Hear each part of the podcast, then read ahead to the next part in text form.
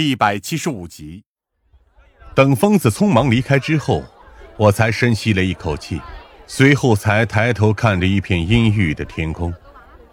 明明现在才下午四点，距离天黑还有很长的一段时间，然而现在的天幕之中却已经变成了一片阴郁的狰狞，让人不由得感到一阵闭塞感和危机感。夏灵薇同样露出了凝重的表情，甚至比我更加迷茫。我们现在该怎么办？他试探性的问道。而这次我是真的没了答案。如果林萧在这里，会怎么做？我蓦然想到了这点。在我心里，我从来都不认为自己能比过林霄。毕竟他是我的师兄，也是我憧憬的对象。还是陈静教授一直以来引以为傲的天才学生，甚至就算是在尸体杀人案中，如果没有他的协助，我可能到现在也没办法找出答案。然而，我现在必须要完成自己的职责，因此，我只能想办法强迫自己去成为甚至超越林霄。洛宾，他现在理应是唯一的目标才对。如果凶手还要继续行凶，那么就只能瞄准他去进行。但洛宾被我们保护的很好，理论上甚至不存在遇害的可能性，所以用他作为诱饵的计划，无疑是不可行的。那样的话，如果是和他相关的人呢？我猛然意识到，幺零三号宿舍里是五个人，而一直以来那里都空出了一张床铺。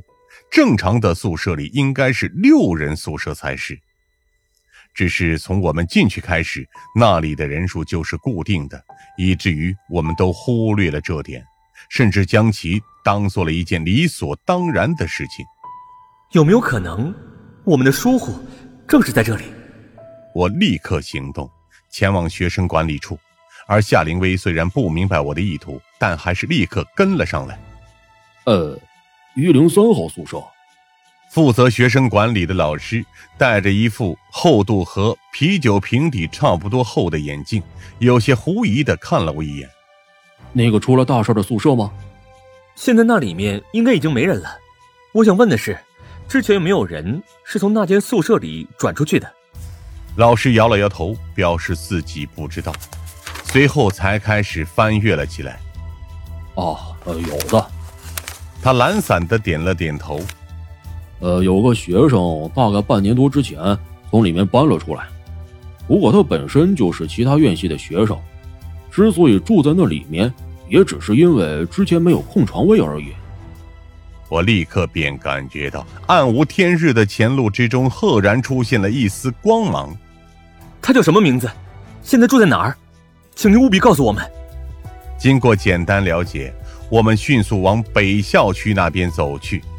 按照资料查找，这个叫做艾奇的经管系学生，曾经在幺零三号宿舍住过将近一年多的时间，直到半年之前才搬出去。我们之前一直都只盯着幺零三宿舍现在的那些学生，却忽略了之前很有可能与他们扯上关系的对象。边走的过程中，我也在一边解释道：“所以。”这个叫做艾奇的人，很有可能就是我们破局的关键。但是夏灵薇还是皱了皱眉。但是之前那个宿舍里几乎没有人说起过这个名字，你不觉得很奇怪吗？对于案件而言，反常恰恰就意味着正确。我沉声说道：“我们没有说起艾奇，恰恰说明了艾奇的存在相当特殊。”我们用最快的速度赶到了艾奇现在住着的宿舍。不得不说，经管系的宿舍条件比政法系那边甚至还要好。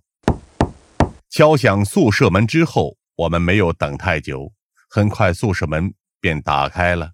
开门的是一个白白净净、身材矮小但是气质很是柔和的男生。你们找谁？他有些紧张的问道。而我则下意识的扒住了宿舍门。